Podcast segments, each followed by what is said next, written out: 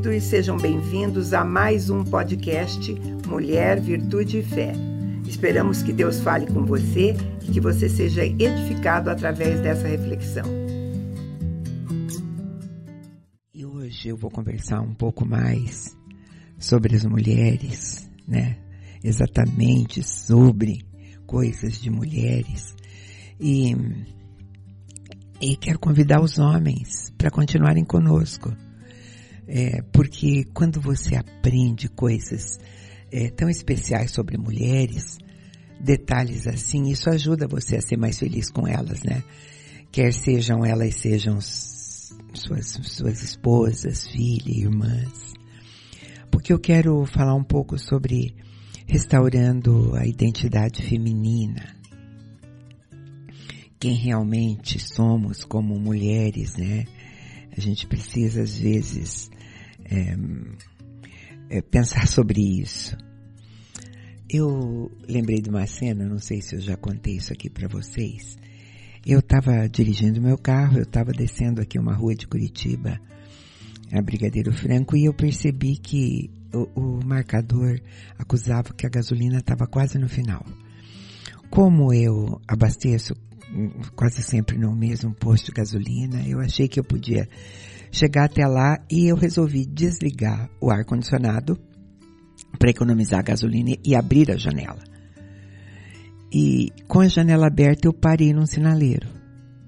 E para minha surpresa, e completamente surpreendida com isso, chega um, um moleque, né, um piá, como a gente chama aqui em Curitiba, com um canivete na mão e diz para mim na minha janela: "Me dá sua bolsa aí, porque senão eu vou furar você." Minha bolsa estava colocada como de hábito no banco do passageiro. E a reação que eu tive me surpreendeu totalmente. A minha janela estava aberta. E eu simplesmente dei um tapa na cara dele. Com toda a força. E ele levou um susto tão grande, ele se afastou assim e saiu correndo. E quando eu vi aquele moleque correndo, eu me perguntava: o que, que foi isso? Quem é essa pessoa? sabe? O sinaleiro abriu e eu fui, eu não sabia se eu ria, se eu chorava, mas o que me passava na minha cabeça é, será que essa sou eu? Jamais eu pensaria em ter uma atitude como essa. Vou te dizer que não foi uma atitude correta, sabe? É bom que você saiba. Mas foi uma reação que me surpreendeu. Eu não imaginava que eu pudesse ser uma pessoa que tivesse esse tipo de reação. E eu vou perguntar para você, já aconteceu de seu marido, ou suas filhas, ou até uma amiga, né, ou sua mãe, seja lá quem for, tá falando alguma coisa para alguém de você e de repente diz alguma coisa de você que você se surpreende e diz, será que eu sou isso que ela está falando? Não, mesmo que seja uma coisa muito boa, né? Às vezes também não é, mas te surpreende porque você não se enxerga dessa maneira são aquelas coisinhas que passam pela nossa cabeça de vez em quando. Quem eu sou realmente? Do jeito que essa minha reação me surpreendeu, eu já fui surpreendida também por juízos, por pensamentos que eu tive, que eu disse, gente, como é que eu pude pensar isso? É, isso tem a ver com a minha identidade? Porque a, a palavra identidade no dicionário diz que são caracteres próprios e exclusivos de uma pessoa, como o nome que ela tem, a idade, o sexo, a profissão, o estado civil. Isso é fácil, né? Mas eu sou isso só. Atrás disso tudo tem uma pessoa. Uma pessoa que julga, que valoriza, que honra, que ama, que detesta, que acredita em coisas, que espera, que se compromete porque são esses aspectos que definem uma pessoa. Então, eu me vejo como, né? Ou quem é que pode dizer exatamente quem nós somos? Onde eu reconheço a minha identidade? Né? Aí você pode, pode se perguntar, Ah, mas você sempre fala dessas coisas, é tão importante a gente saber disso. Eu não estou falando para você que a gente se surpreende às vezes. E às vezes a gente pode ir se surpreendendo para pior. Isso tem a ver também, a gente se conhecer bem, com a nossa qualidade de vida. Você gostaria de ser melhor do que você já é? Para viver melhor do que você já vive? É assim comigo. Então, é, quem pode dizer exatamente o que somos? Eu tô, quero falar hoje um pouco dessa identidade feminina. Será que vão ser os nossos relacionamentos? Eu acho que não, né? Porque nós somos muito mais do que nossos relacionamentos. É, e, e os aspectos que definem a minha pessoa eles não são estáticos, eles estão em constante mudança. Se alguém é, que faz 10 anos que não me vê e se encontra comigo hoje, eu não sou mais a mesma pessoa de 10 anos atrás. Nem no físico, né, queridos, né? Mas, na verdade, eu não sou mais a mesma pessoa de 5 anos atrás, de 2 anos atrás. Porque nesse período todo, eu vivi mais, eu tive mais experiências, eu tive novos sentimentos. Eu já dei muitas risadas, eu sofri muito, mas eu experimentei mais de Deus. Por que que a gente precisa confrontar às vezes a nossa identidade? É, porque ninguém gosta de viver mentiras, né? É, não as pessoas saudáveis. Ninguém pode viver é, representando ou fingindo, sendo uma coisa que não é. Mas às vezes fica muito difícil separar quem nós realmente somos daquilo que nós mostramos ser. Principalmente se a gente vem vivendo há muito tempo pa pa papéis é, que foram impostos por outros, pelos nossos ah, relacionamentos. Ou até outras experiências, né? Eu passei a agir assim, às vezes, por insegurança, por algum trauma. Mas quando eu me olho no espelho, no espelho natural de verdade, quem que eu vejo, né? Porque se eu não posso confiar totalmente nos meus relacionamentos para eles dizerem quem eu sou, será que eu posso confiar no meu coração? O meu coração vai mostrar a minha verdadeira identidade. Se eu sou cristã, a palavra de Deus, lá em Jeremias, diz que enganoso é o coração, mais do que todas as coisas, e perverso. Quem o poderá conhecer? Então, eu, às vezes eu preciso parar e pensar o que, que pode ser verdadeiro a respeito da minha identidade, da minha vida aqui na Terra. A palavra de Deus é a que, é que vai dizer o que ele pensa a respeito da nossa perfeita identidade. O livro de 2 Timóteo, capítulo 3, começando no 16, diz assim: Toda a escritura é divinamente inspirada e proveitosa para ensinar, para repreender, para corrigir, para instruir em justiça, para que o homem de Deus seja perfeito e perfeitamente preparado para toda boa obra. Né? Então eu sou mulher e eu quero falar sobre isso porque a, a, a parte, pa, parte da minha identidade, essa é, tem hoje tem sido colocada é, de maneira errônea, né? É, a, a identidade da mulher hoje, aquela identidade feminina que é passada pela mídia ou pela cultura, hoje tem deixado uma geração confusa. Claro que existe uma geração muito bem posicionada a respeito disso. Eu penso que é a geração que passou já dos 60 anos e que diz, olha, eu não tive maiores problemas com isso, né? É, eu continuo entendendo muito bem é, a identidade feminina, o que é ser mulher.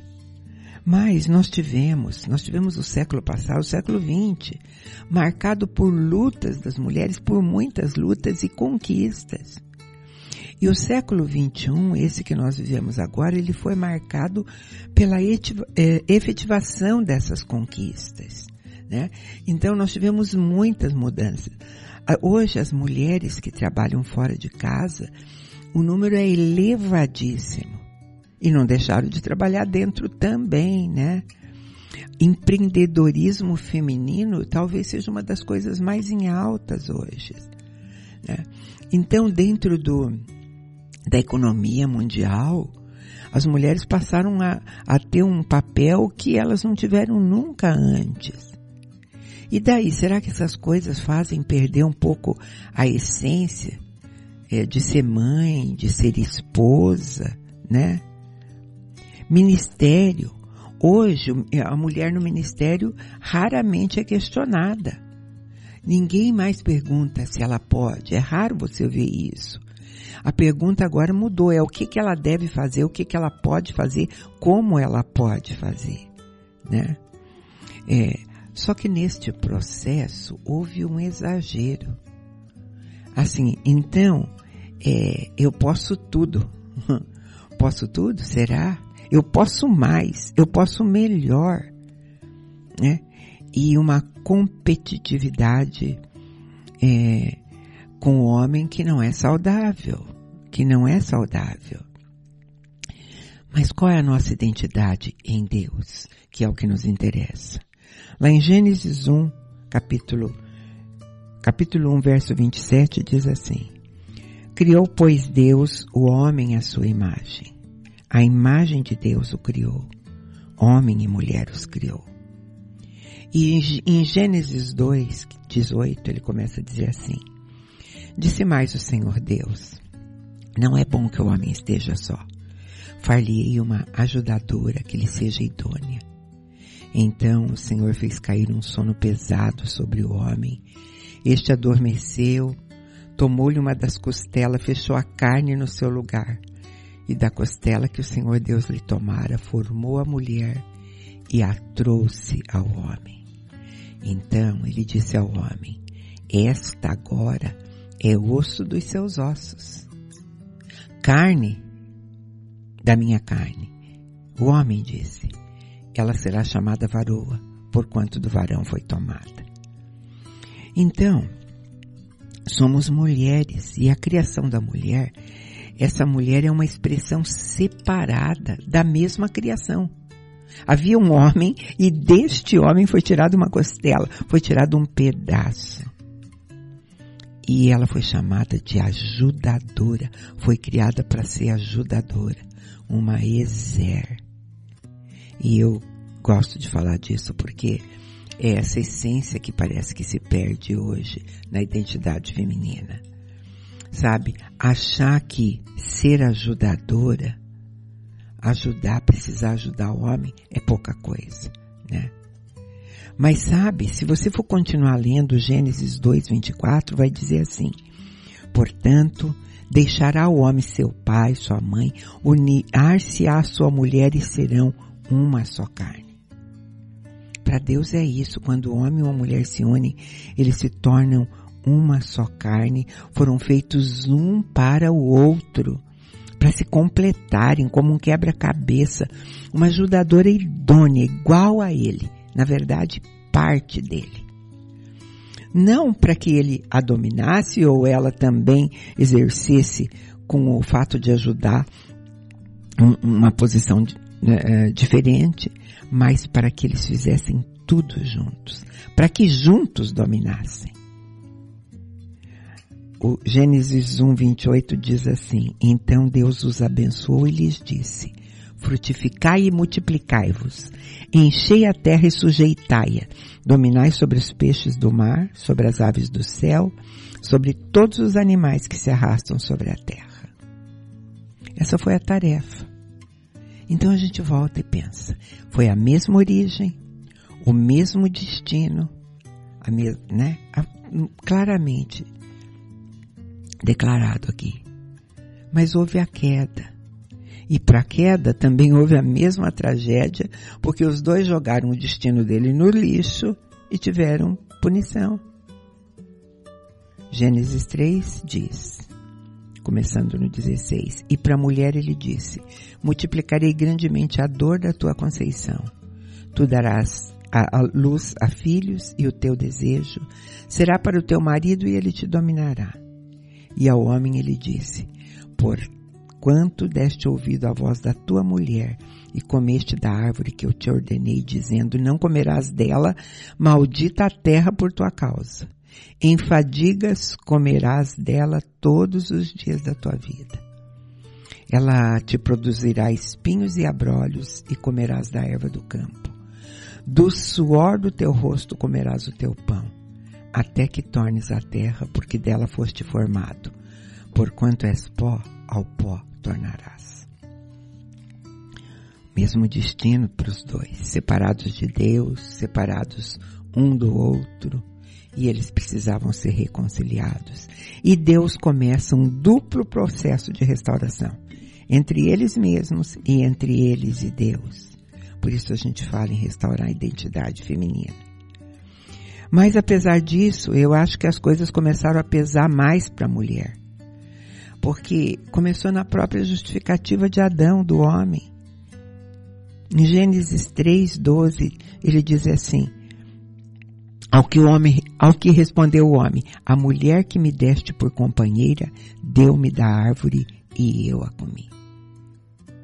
Está dizendo assim, ela foi a culpada. A culpa é dela. Os dois haviam mudado muito, né? Mas Deus era o mesmo e ele não mudou os planos respe a respeito da mulher.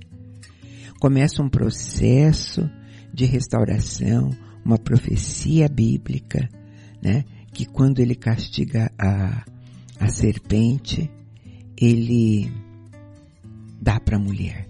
Ele diz assim, eu porei inimizade entre ti e a mulher, ele diz para a serpente, entre a tua descendência e a descendência dela esta te ferirá a cabeça e tu lhe ferirás o calcanhar.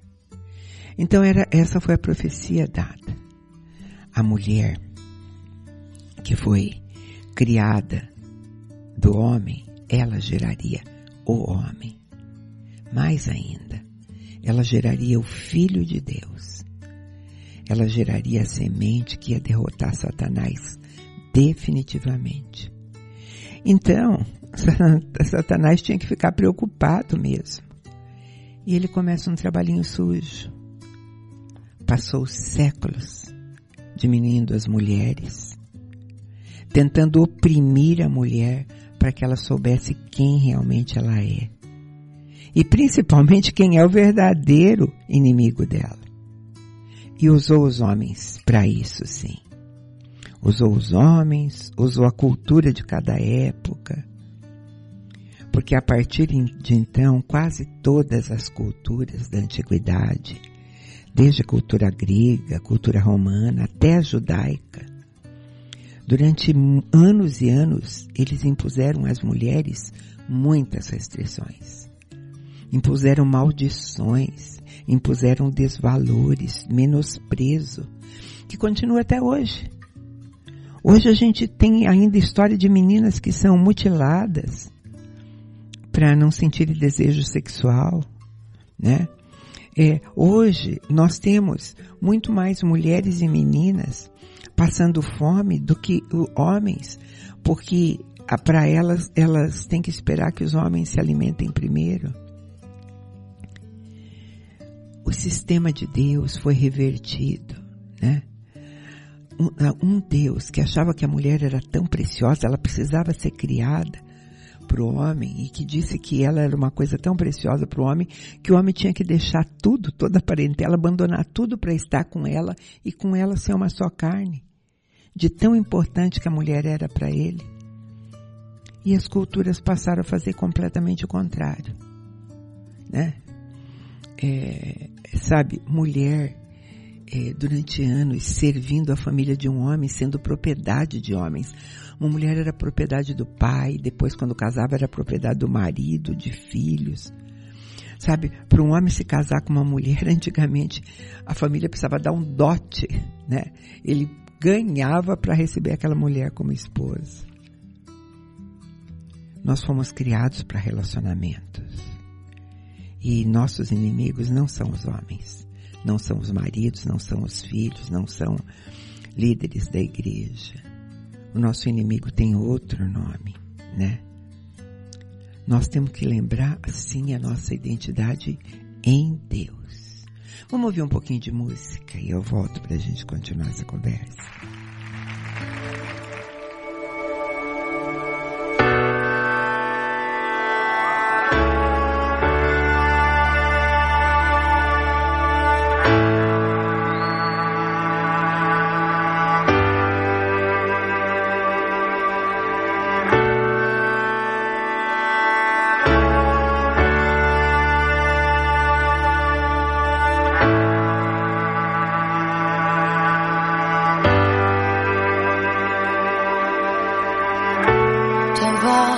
Chama sobre as águas, onde os meus pés podem falhar.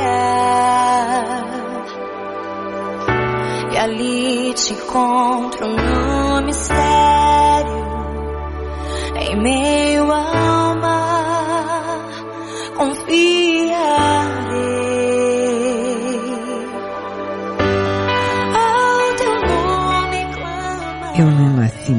porque eu quis. Nem porque meus pais quiseram, porque eles não são donos da vida. Eu nasci através deles como mulher porque Deus determinou. Ele estava presente na hora da minha concepção, né? É o que diz o Salmo 139. Que formou meus rins, ele que me entreteceu no ventre da minha mãe. Ele estava presente na hora da minha concepção, sim, e determinou que eu fosse mulher.